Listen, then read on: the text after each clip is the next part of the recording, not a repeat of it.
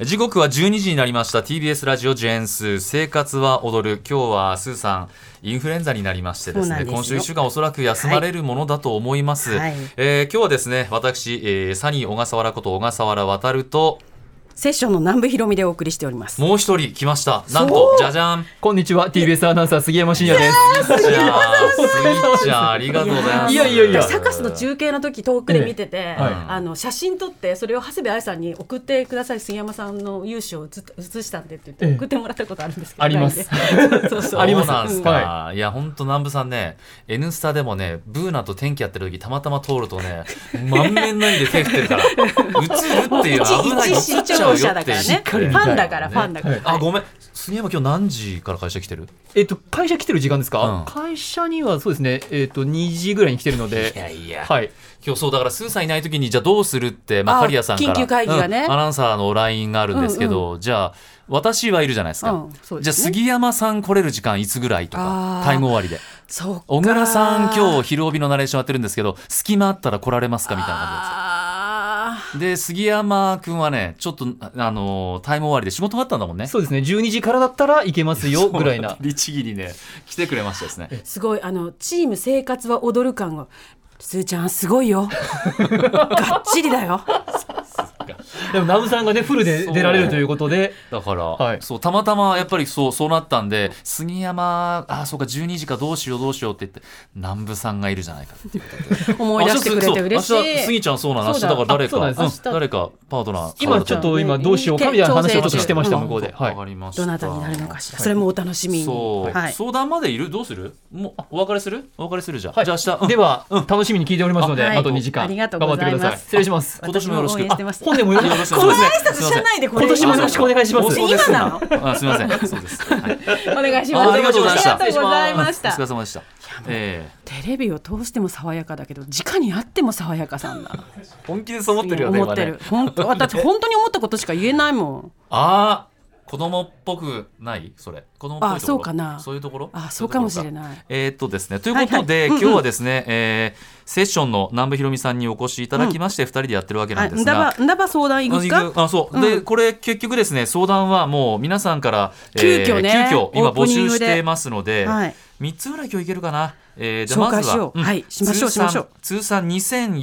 2424件目のお悩みになりますあーもうそんなのあるんがだ、えー大阪からいただきました、はいクジラさん40代女性の人クジラさん、ありががとうございます。渡るさんひろみさんこんにちはこんにちは。お二人に聞いてみたいことは方言への思いです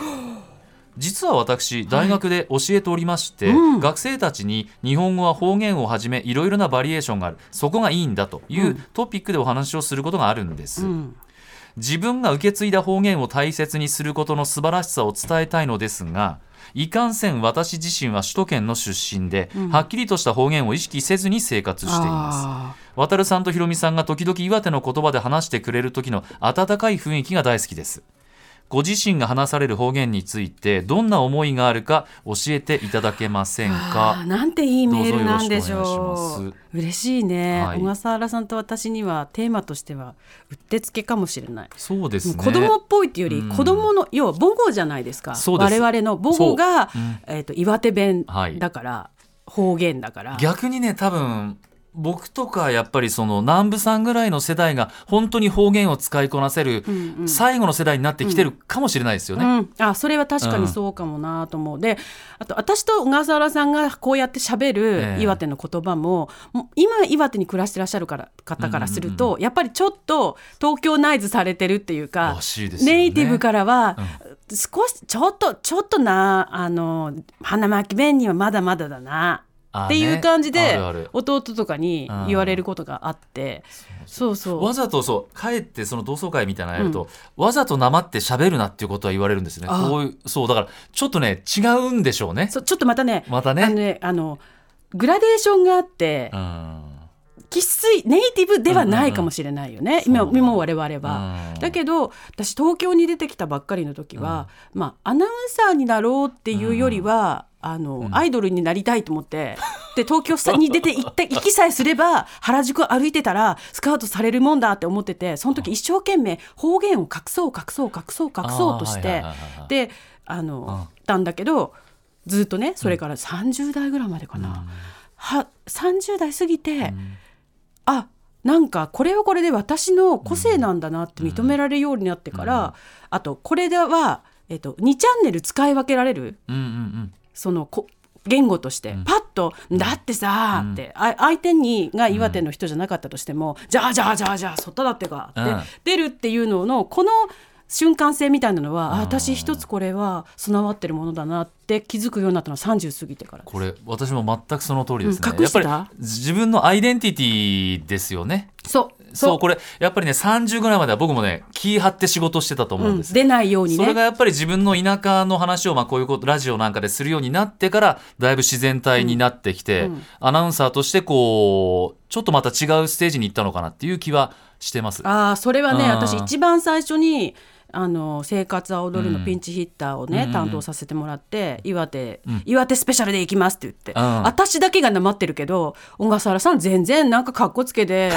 あれだべって言ってもうんうんうんうんみたいなこう中途半端な立ち位置だったこよれさね。岩手でさ「なったきすんなよ」って言うんだよね「ななっったたき,、きそううこれんなったきするな生きがるなようなのかな、うんなったきするななっっていたきうするっていうのはなんなんかなんだっけあの小田綱っていうのもあるでしょ。おだずな小田綱よおだずなって小田綱よってちょっといわかんねいい俺そのおだずなとわかんね本当にうんおだずなっておだってらっていいなんなんていうおのかなだてるってこと違う違う違うんだこいいいい気になってるみたいなあこあとそんのなそうなんだそれにもっとちょっと怒りブレンドがさされてるっていうかあーこ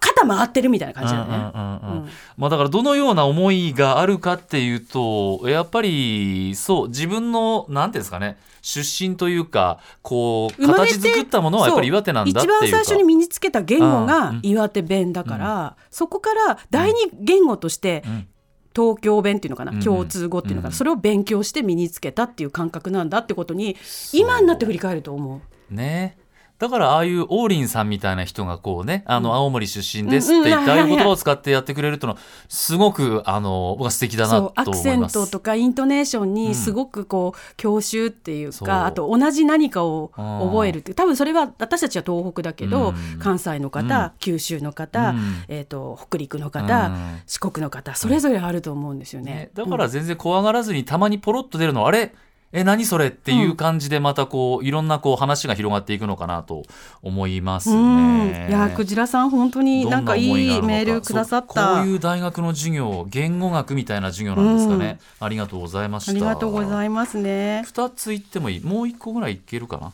えー紹介しよう紹介しよ早速ですが相談ですウォーターメロンさんです、はいえー来年から夫の転勤で岩手に引っ越すことになりそうです あらまあらもともとお互い地方出身過去北国なので、うんいつかは東京を離れるつもりではいましたが予定より少し早くなりううん岩手は盛岡以外訪れたことがないので宮沢賢治など興味はたくさんあるのですながん不たら安です何か今から準備できるすべすするべきことがありましたらアドバイスをお願いしますうーんウォーターメロンさん、そっか岩手に暮らすのかね旦那さんの転勤え、で、うんうんうん宮沢賢治記念館もいい よ宮沢賢治記念館私花巻だけどもそうだうん、宮沢賢治記念館いろいろこう広いからさ、岩手県って、そうですねそう僕らもね岩手って四広すぎて国行っぐらたいことないんですそう行ったことないエリのア的にはね、ねうん、行けてない知らないっていう場所あるんですよあるのそうなんですよ。まあどう今ねあのー準備かはねまずねエアコンですね。今岩手も暑いですから。あそうそ うそうそう昔はいらなかったよね扇風機だけでよいらかなっかたった私たち子供の頃は、いらなでかもった。そうはいかないから、エアコンは確かにね、うん必要だと思そうううんでも反面やっぱり雪はありますし、うん運転なんかは最初車ねの運ちょっ転とで怖いとは思いますよね。スタッドレススタッド絶対レス準備してくださいという雪見でも北国の出身だから、うん出身かそっか雪には慣れいいてのからっしゃるうん岩手特有の、んなんだろうな準備ってなんですか。村社会的な感じとかって今どうなんでしょうね岩手って結構やっぱり。まあでも今ほら SNS とかでソーシャルなそっか感じで。あーまあ、おすすめしたい準備できることは、うんエリアフリーで IBC ラジオをうんうんお聞くことをおすすめする、なるほど、うんすでにそうそうそかう前地もって元の放送そう局準備いいねねいいね私たちが育った IBC ラジオだよ、ね、うんあのー大塚富夫さんとそうアナウンかサねーと水越薫アナウンサーとかね、菊池幸美アナウンサー、はいまあ、ベテランの今3人なんですけど、はいそういう皆さんがワイド番組やってていろんな情報聞けるんでそれこそ岩手思い切っ情て報岩手の番組にメールするとか、うん、ああそれもいいと思う聞きながらねうん、どうですか,、うんどうですエかリ行アくんにですもけどって。夜からそのお,、うんお引っ越し先のね本当岩手広いんでう、ん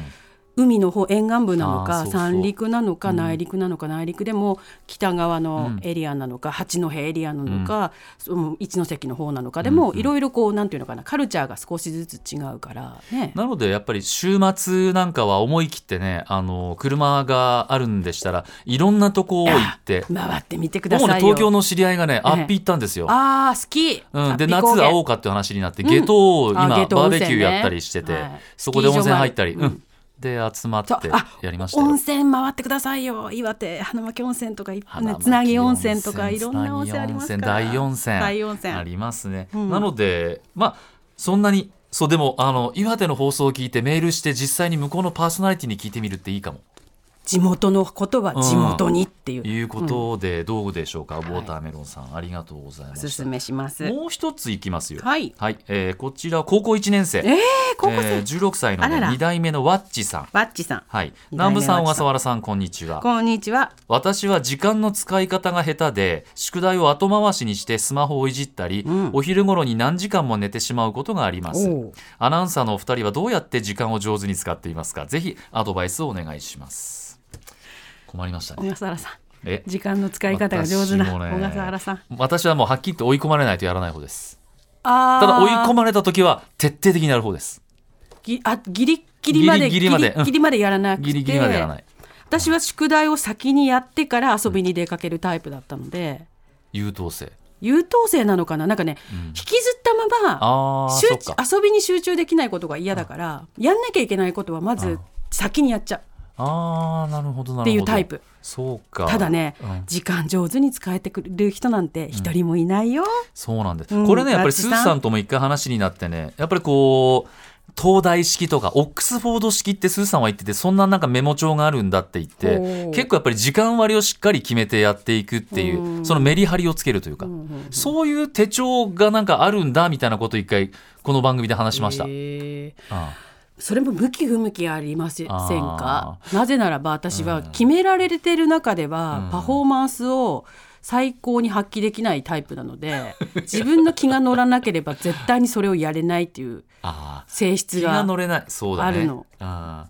ーだから宿題まあ確かにつまらないかこれね、やりたいって思うまでで待つっていうえそうかその気持ちと時間の調整うをんすることがうまくなったら、はい全部がなんか充実するんじゃないかなって思う時がある。やっぱりギリギリまで引っ張ってもうダメだって言ってやるのは私のタイプはあんまりお勧めできませんけどやった後のことを考えるために最初にやっとくっていいですねうん、そのそ後の後の時間のつ後の時間の使い方を考えるあの引きずりながらあれやっとかなきゃなか、ダメだったななのに、なんか今このここにいてそれできなかったなわかるどうするべって思いながらだと、その遊びとか、別のなんか例えばスポーツするとはいかはい水泳、はいそっちに集中できなくてそっちのことばっかり考えてるから、その今目の前にある時間が別のことに侵食されてるからもったいないなと思って。ああーこれ結構だったねら先に夢で見ます僕もねやっぱりマスターズ前とかはねああの準備をついてないとね夢で見てるそうじ夢で実況準備してる実況の時ってどうなんですか小笠原さんこれはね不思議とね頭どう使ってんのあの